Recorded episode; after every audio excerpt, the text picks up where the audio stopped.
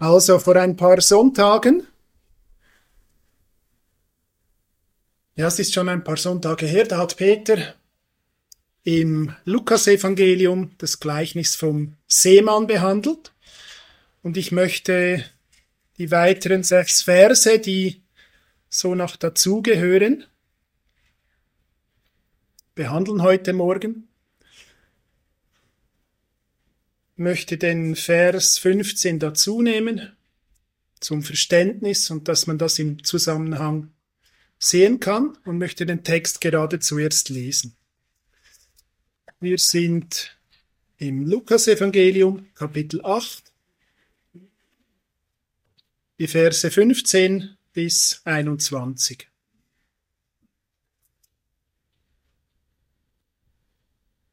Lukas Kapitel 8, Verse 15 bis 21.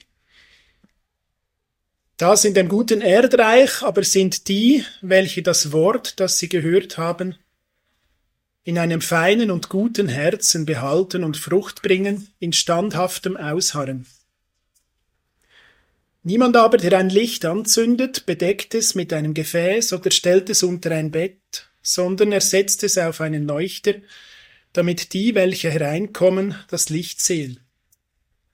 Denn nichts ist verborgen, das nicht offenbar werden wird, und nichts ist geheim, das nicht bekannt werden und an den Tag kommen wird. So habt nun Acht, wie ihr hört, denn wer hat, dem wird gegeben. Und wer nicht hat, von dem wird auch das genommen werden, was er zu haben meint. Es, kamen aber seine Mutter und seine Brüder zu ihm und sie konnten wegen der Volksmenge nicht zu ihm gelangen. Und man berichtete es ihm und sagte, Deine Mutter und deine Brüder stehen draußen und wollen dich sehen. Er aber antwortete und sprach zu ihnen, Meine Mutter und meine Brüder sind die, welche das Wort Gottes hören und es tun.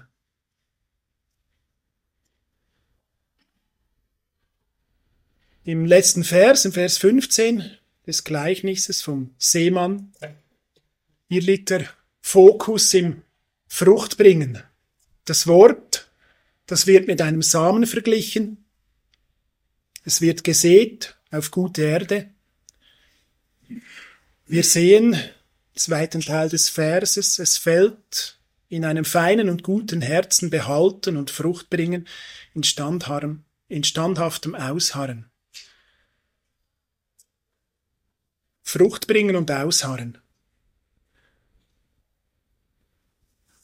Im letzten Mal hat Hans-Jürgen sich noch beteiligt und er hat kurz aufgezeigt, einfach, dass wir wieder drin sind, dass die Zeit es zeigt und hat dazu etwas über Bewährte oder über die Bewährten gelesen im 1. Korinther 11, 9. Ich möchte das nicht weiter ausführen, einfach, dass wir es wieder im Kopf haben. Das Fruchtbringen heißt der Charakter, unser Charakter wird geformt. Wenn wir Galater 5,22 die durch den Geist gewirkten Früchte lesen, dann lesen wir über Liebe, Freude, Friede, Geduld, Freundlichkeit, Güte, Treue, Sanftmut und Selbstbeherrschung.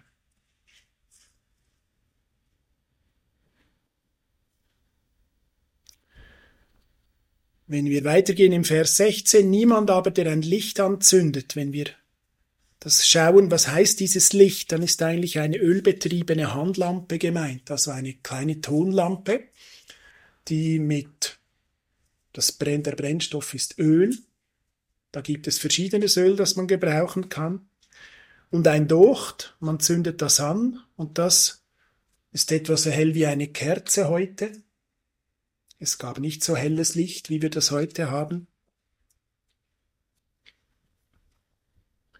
Dann ist das gemeint mit Licht oder Lampe.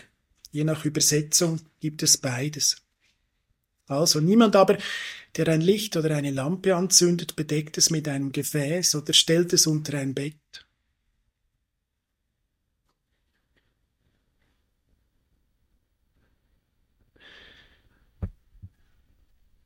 Wir merken oben in Vers 15, wenn da Frucht da ist, dann muss diese Frucht irgendwie zum Vorschein kommen. Also wo, wo Frucht ist, da ist auch ein Zeugnis da.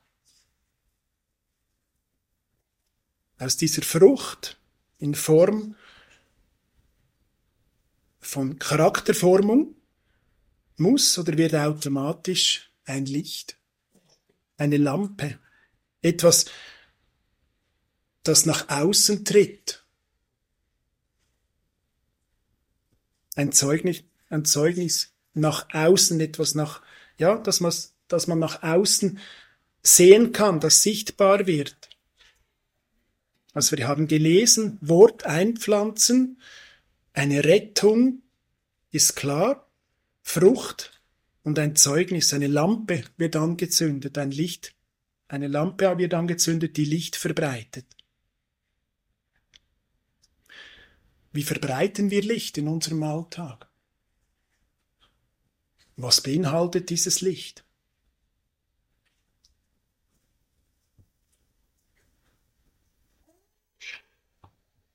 Dieses Licht kann unser Sein, unsere Ausstrahlung, wir haben gelesen, bei den Früchten von Friede und Freude, das sehen die Menschen an uns, ohne dass sie, ohne dass wir mit ihnen gesprochen haben müssen. Es redet aber auch vom Handeln. Da ist jede praktische Hilfe und jeder Dienst drin enthalten, den wir zu Gottes Ehre tun, den wir an anderen Menschen tun, indem wir helfen, indem wir unterwegs sind für sie. Da ist aber auch Reden drin und wenn man ein Zeugnis ist, dann ist auch eine Möglichkeit Zeugnis geben. Aber wenn man ein Zeugnis geben möchte, dann muss man ja auch von etwas Zeuge gewesen sein. Und wenn wir schauen, was das heißt, ein Zeuge sein, dann ist das jemand, der bei einem Ereignis oder bei einem Vorfall dabei gewesen ist, der das miterlebt hat, der das, diese Erfahrung gemacht hat, eine eigene Anschauung.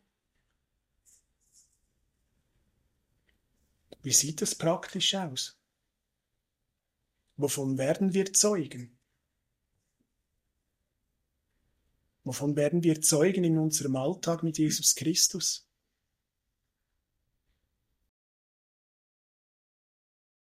Worüber können wir dann reden mit anderen Leuten oder wie können wir das weiterbringen? Wir können bei uns selber anfangen. Wir wissen, was Jesus Christus bei uns selber getan hat.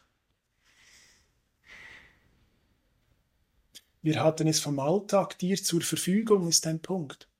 Wie gehen wir um? In unserem Leben, wie handeln wir mit dem, was wir erhalten haben? Wenn es um unser Zeugnis geht, dann geht es vielleicht manchmal auch um Sorgen und wie gehe ich damit um? Viele Menschen haben Sorgen, viele, die Jesus Christus nicht kennen. Oder wie steht es mit der Angst vor der Zukunft? Ein neues Jahr beginnt und die Zeit läuft. Viele Leute haben Sorgen, wenn es um diese Welt geht, sei es Naturschutz oder sei es Regierungen oder was auch immer. Wir können davon Zeugnis geben, was uns die Angst nimmt.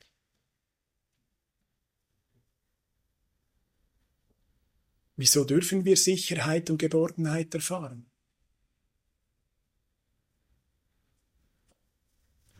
Das ist nur ein Teil, wenn es um mich geht, wo ich Zeugnis geben kann und wo ich etwas weiter erzählen kann.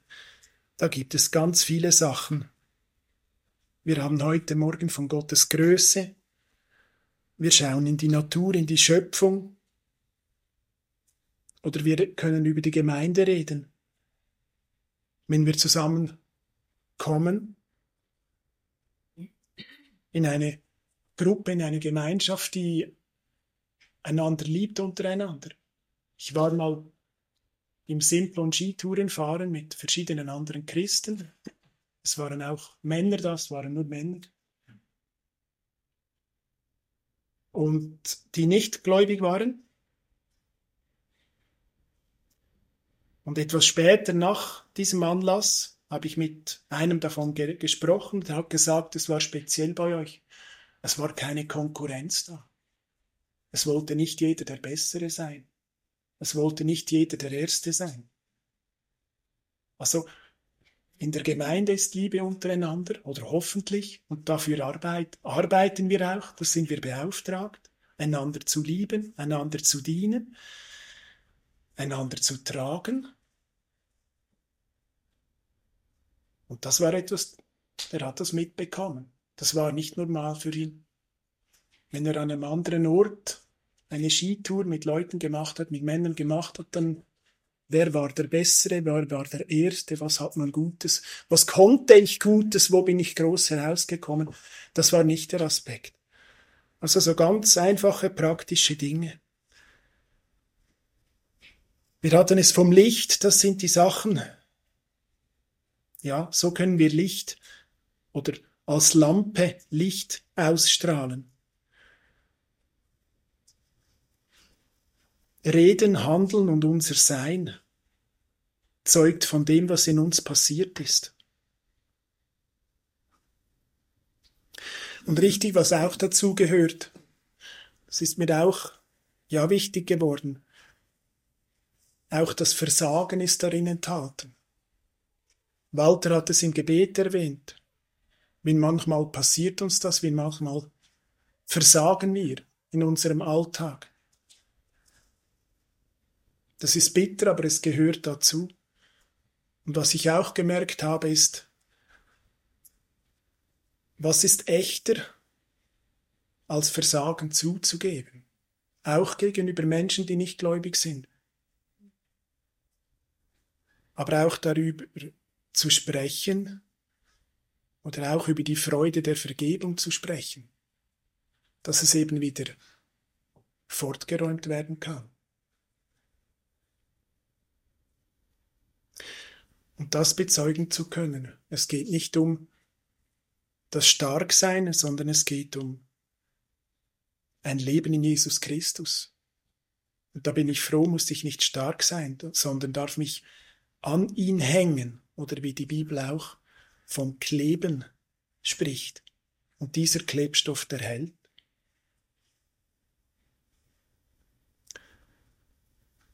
Ja, wir sollen unser Licht leuchten lassen im Sein, im Reden, im Handeln zu Gottes Ehre. Aber wo das eigentlich logisch ist, passiert es uns immer wieder, dass wir dieses Licht irgendwo hinstellen.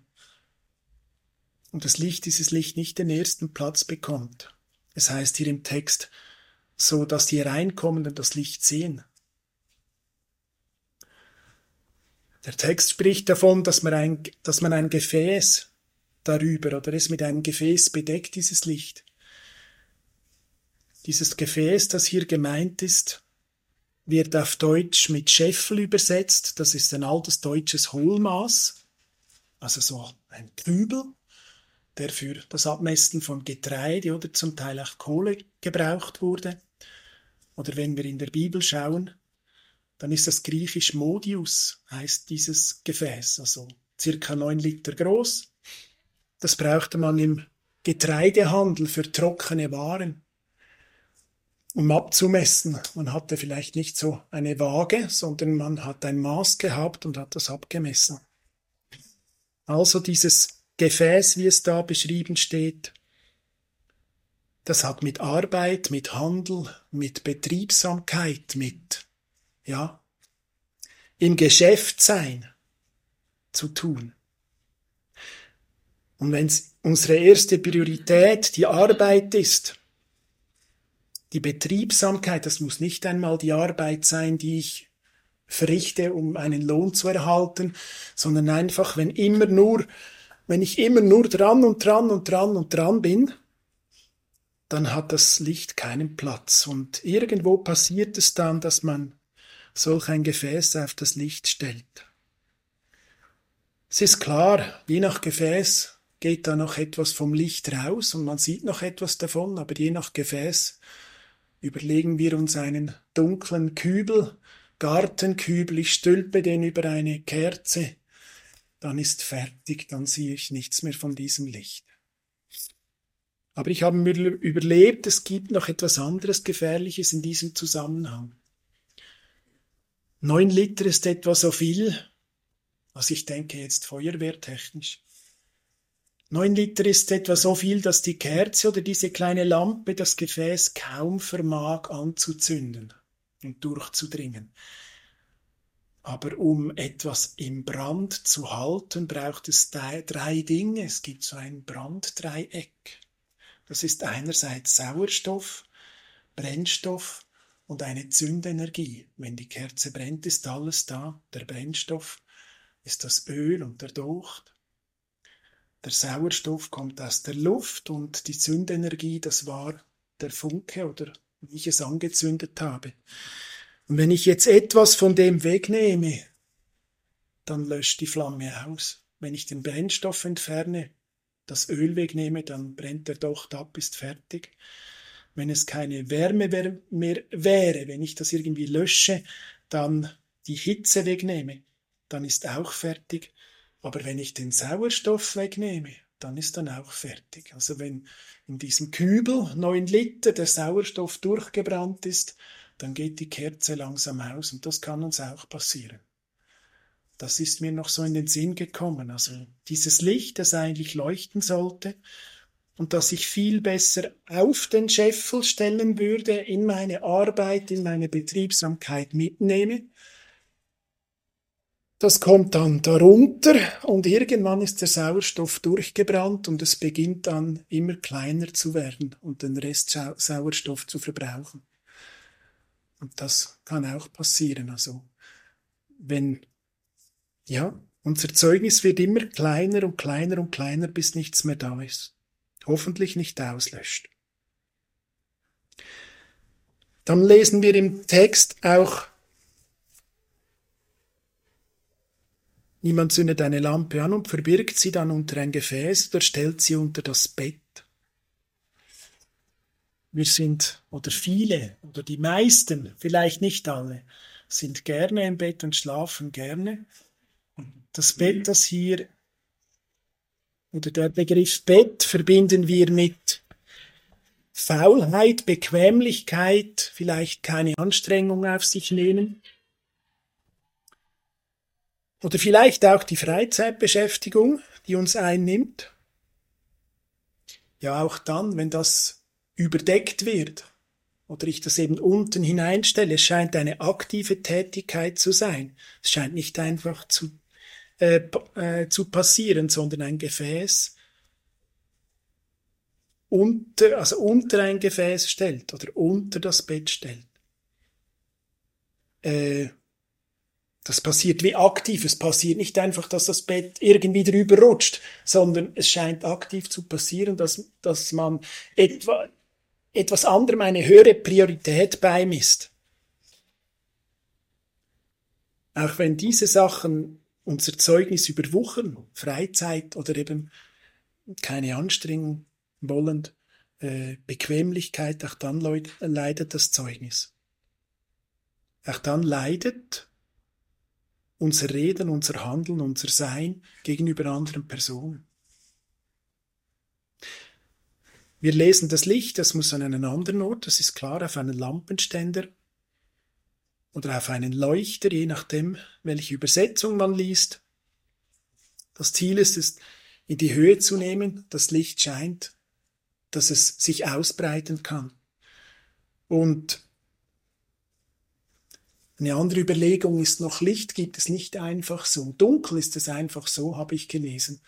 Aber ich bin auch nicht irgendwie elektrisch sehr bewandert. Aber um Licht zu haben, braucht es Energie. Um Dunkelheit zu haben, um Finsternis zu haben, braucht es keine Energie. Aber alles Licht, das wir als Licht wahrnehmen, ist eine elektromagnetische Strahlung. Und irgendwie muss die zustande kommen. Die kommt nicht einfach so. Und der Gedanke, dass es Energie braucht, ein Licht zu sein, selber Licht zu sein, Also wir müssen etwas dran geben auch. Und der Gedanke auch, dass es gar nicht so einfach ist, immer Licht zu sein. Oder immer so unterwegs zu sein. Nicht, dass wir das selber oder alleine machen müssen, das ist klar. Aber wenn wir den guten Boden anschauen und wenn es da Frucht gibt und jemand wiedergeboren wird, dann ist das nicht einfach automatisch, dass dann die Beziehung funktioniert zu unserem Herrn und nichts etwas sich dazwischen schiebt und Beziehung bleibt und Beziehung ist und Beziehung und Beziehung und Beziehung. Es gibt Sachen, die sich da immer wieder dazwischen schieben wollen. Sachen, die uns passieren, Sachen, die einfach reingedrückt werden, die wir, die wir immer wieder auf die Seite schieben müssen, um diese Beziehung zu unserem Herrn zu erhalten.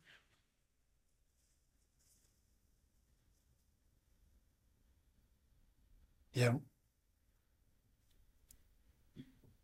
Also das Ziel ist, dass man das Licht sehen kann, dass wir beiseite schaffen, was dieses Licht abdecken oder erdrücken oder ja, mindern will.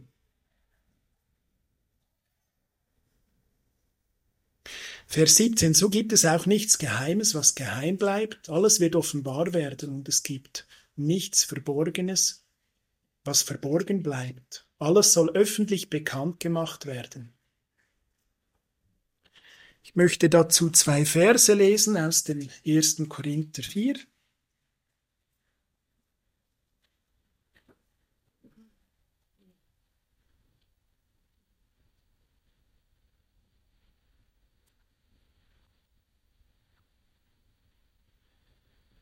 nicht den ganzen Abschnitt ab 4.1, sondern die Verse 2 und 5. Übrigens, 1. Korinther 4, Vers 2 und 5. Übrigens sucht man hier an den Verwaltern, dass einer treu befunden werde. Und Vers 5, so verurteilt nichts vor der Zeit, bis der Herr kommt, der auch das Verborgene der Finsternis ans Licht bringen und die Absichten der Herzen offenbaren wird und dann wird jedem sein Lob werden von Gott. Also Jesus Christus wird einmal alles aufdecken in meinem Leben und in meinem Zeugnis. Und wenn wir hier lesen im Vers 2, dass einer treu befunden wurde, das tröstet mich sehr. Was heißt Treue? Also die Treue wird gesucht an einer Person. Treue heißt Zuverlässigkeit, auch Verbindlichkeit. Gebe ich mich hin, bin ich hingebungsvoll? Kann man mir vertrauen? Kümmere ich mich gut um diese Aufgaben, die mir Jesus Christus vor die Füße legt.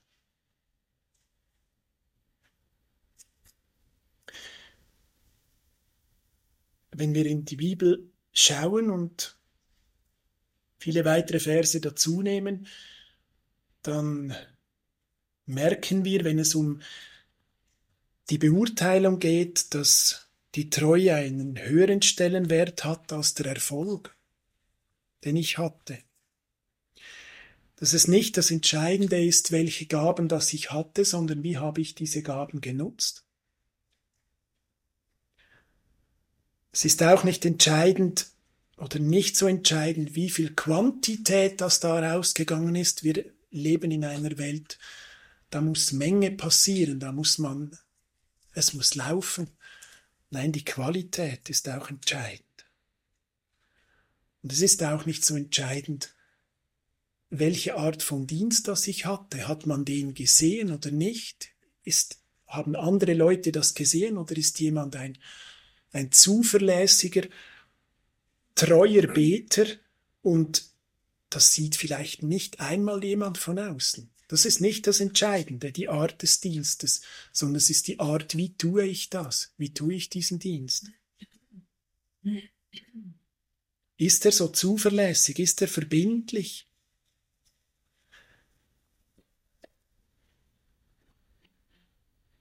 Und das ist auch etwas, das Druck wegnimmt.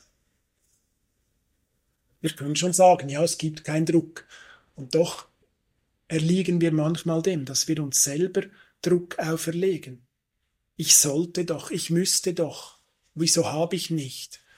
Was ist noch für Arbeit da? Das nimmt auch selbst auferlegten Druck, wenn ich weiß, es ist Treue gefragt. Und nicht meine Menge, nicht, dass ich etwas unbedingt haben müsste, nicht meine Quantität und nicht, dass ich doch diesen Dienst oder diesen oder diesen haben müsste. Er teilt aus, der Geist teilt aus, die Gaben, hilft auch diese so zu benutzen, wie er sie will. Aber schlussendlich kommt es auf, weitgehend auf die Treue darauf an. Also, es wird alles offenbar. Es bleibt nichts verborgen, lesen wir im Vers 17. Alles wird öffentlich bekannt werden. Jesus Christus kennt uns durch und durch und alles wird ans Licht kommen.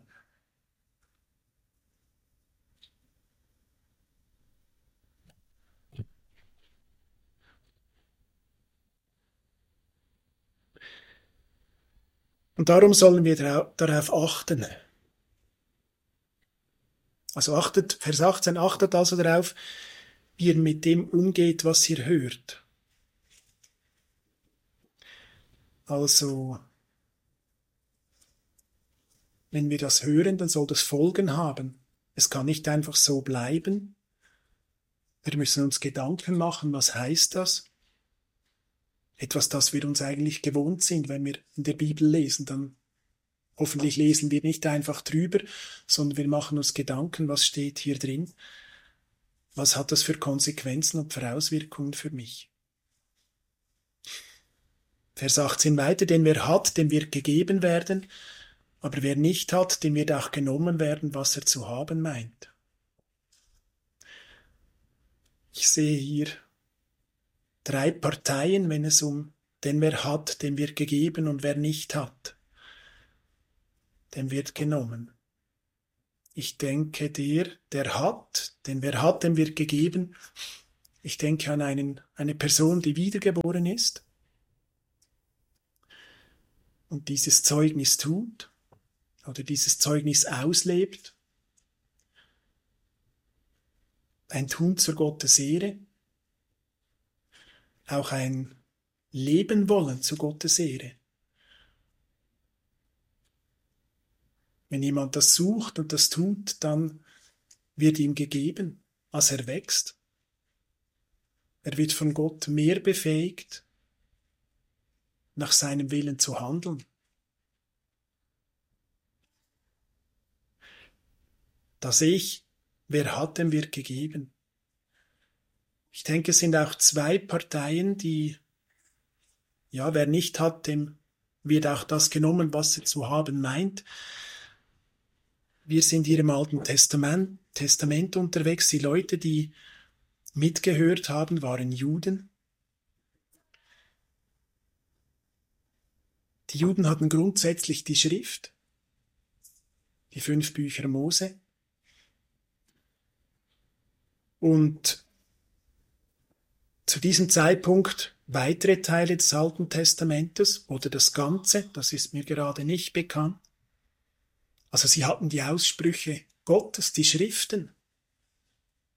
Sie hatten sie gehört, die Eltern waren dafür zuständig, dass die Kinder das mitbekommen haben. Wir lesen das im Mose.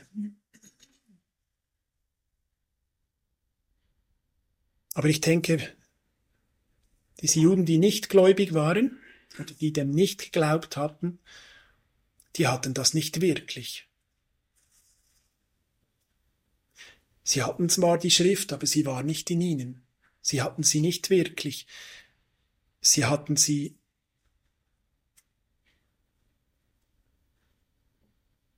Also es war ihnen nicht gegeben. Sie haben sie nicht erkannt, sie haben nicht begriffen, um was das es gegangen ist.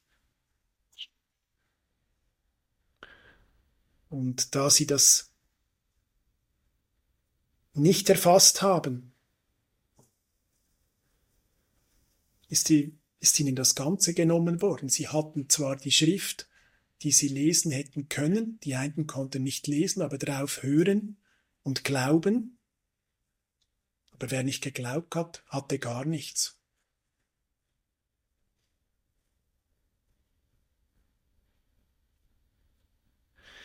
Und wenn ich in unsere Zeit hineinschaue, dann denke ich, denke ich, geht es vielen Personen so, die vielleicht in einer Landeskirche aufgewachsen sind. Man hat ihnen gesagt, was sie alles hätten, weil man für sich beansprucht hat, in den Briefen, obwohl am Anfang des Briefes steht, dass das für die Heiligen ist und dass für Leute das gilt, wiedergeboren sind und umgekehrt sind. Also Menschen ohne Heiligen Geist, Menschen, die nicht wiedergeboren sind, die wie Sachen beansprucht und meinten etwas zu haben, aber am Schluss haben sie gar nichts, das wissen wir und bekommen wir aus dem Wort mit. Sie haben sich etwas eingebildet, sie hätten es, aber sie hatten es gar nicht.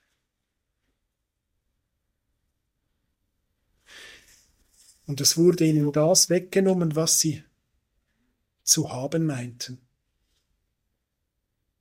Eine interessante, wie soll ich sagen, ein interessanter Satz, der, dem wird auch das genommen, was er zu haben meint. Er hat es nicht und es wird ihm auch noch genommen. Also diese drei Gruppen sehe ich drin.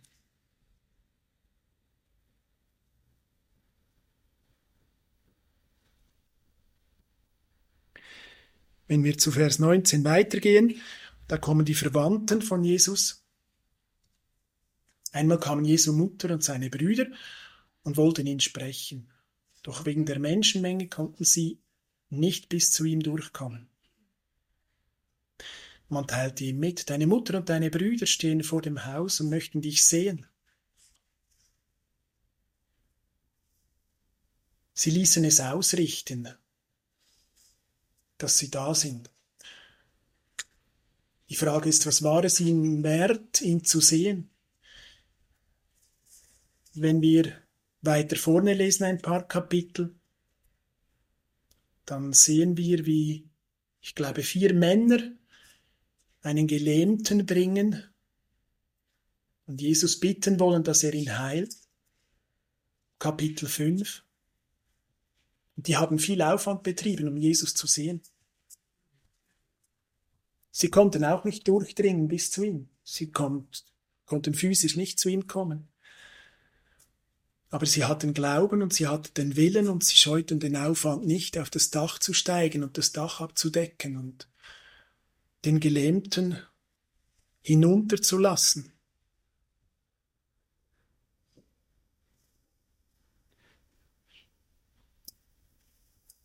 Seine eigenen Nächsten, seine eigenen Verwandten hatten diesen Willen nicht durchzukommen zu ihm.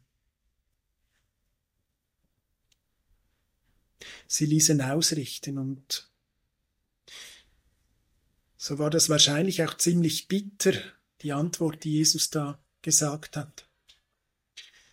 Doch Jesus erwiderte, oder man kann auch sagen, ließ ihnen ausrichten, meine Mutter und meine Brüder sind alle, die das Wort Gottes hören und danach handeln.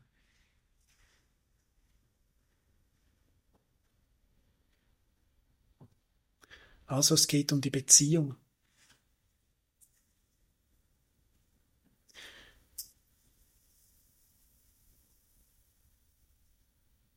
Diese Beziehung, die da ist, meine Mutter und meine Brüder, die Beziehung in der Gemeinde, die Beziehung unter Gläubigen,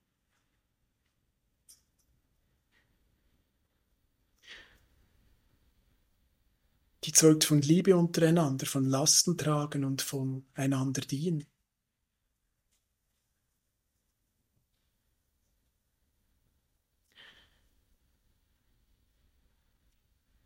Die horizontale Beziehung untereinander, die andere Beziehung, die vertikale ist die von jedem Einzelnen zu Jesus Christus oder unsere gemeinsame Beziehung zu Jesus Christus.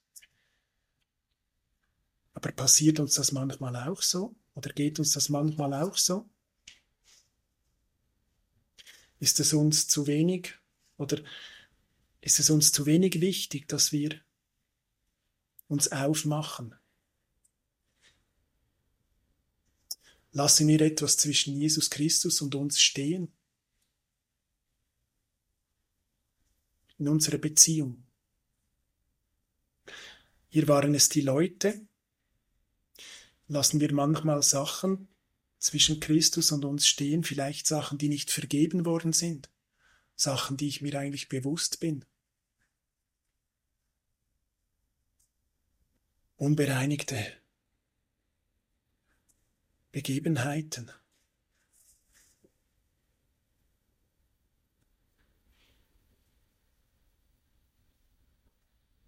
Also, und dann in Vers 21 eigentlich aus meiner Sicht der Rückbezug auf Vers 15, darum habe ich ihn auch mitgelesen. Meine Mutter und meine Brüder sind alle, die das Wort Gottes hören und danach handeln.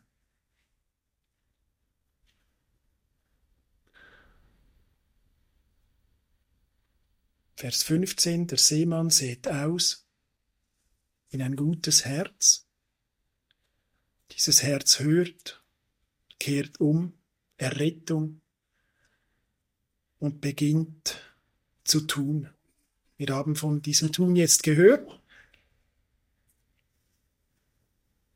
Und Leute, die so handeln, das sind Verwandte von Jesus Christus.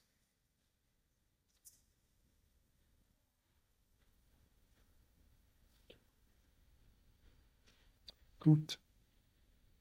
Hier endet aus meiner Sicht der Abschnitt, der nächste Teil. Wenn Sie im Schiff unterwegs sind, dünkt mich, passt nicht mehr in dieser Art dazu. Ich möchte schließen und einfach fragen, womit bedecke ich meine Lampe manchmal? Oder womit bedeckst du deine Lampe manchmal?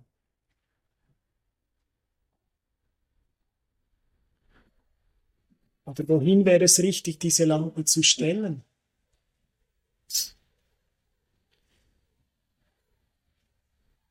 Wie beeinflusst meine Betriebsamkeit, mein alles, was ich im Leben, Leben tue, wo ich unterwegs bin, an meiner Arbeit und alles, oder eben auch in meiner Freizeit. Wie betrifft das mein Zeugnis? Wie betrifft das mein Reden, mein Handeln, mein, meine Ausstrahlung? Einfach, dass, das, dass wir das mitnehmen und uns überlegen. Ich möchte noch beten. Herr Jesus Christus, danke für diesen Abschnitt und danke, darf, wenn wir umkehren, errettet werden, darf so eine Lampe angezündet werden und bitte hilf uns, dass wir dieses Licht leuchten lassen können, dass wir von dir weitererzählen dürfen, dass unser Leben davon spricht, dass unser Handeln davon zeugt. Danke, dass das Wichtigste dabei ist, dass wir treu sind. Danke, dass du durch deinen Heiligen Geist, den du uns, den du uns gibst, uns führen willst. Bitte hilf, dass wir uns führen lassen. Und in unserem Alltag unser Licht eben nicht an einem Ort darunter stellen, dass man es nicht sieht, sondern auf den Leuchter und es mitkommt in jede Situation unseres Lebens und unseres Alltags. Amen. Ich möchte nur einen einzigen Satz noch wiederholen, der gelesen wurde schon. Achtet also darauf, wie ihr mit dem umgeht, was ihr hört. Und ich denke, das wollen wir auch mitnehmen. Ganz besonders natürlich, wenn es um das Wort Gottes geht, und das ist ja der ganze Abschnitt. Und wie gehen wir damit um, was wir hören aus dem Wort Gottes, was wir lesen aus dem Wort Gottes, aber auch ganz allgemein ist das eine ganz, ganz große Frage. Wie gehen wir mit dem um, was wir hören? Und ja, da kann man sich mal auch fragen, wo sollen wir überall hören und wo nicht? Also da, wo das Wort Gottes gesät wird, das sind wir gut beraten zu hören und sorgfältig damit umzugehen. Aber all das andere, was auch kommt, ja, lassen wir uns vom Herrn Weisheit schenken, dass wir in dieser Überfülle der Informationen, die kommt, dass wir uns da bewahren lassen. Das kann sehr viel Unheil entstehen durch Dinge, die man hört, die nicht gut sind.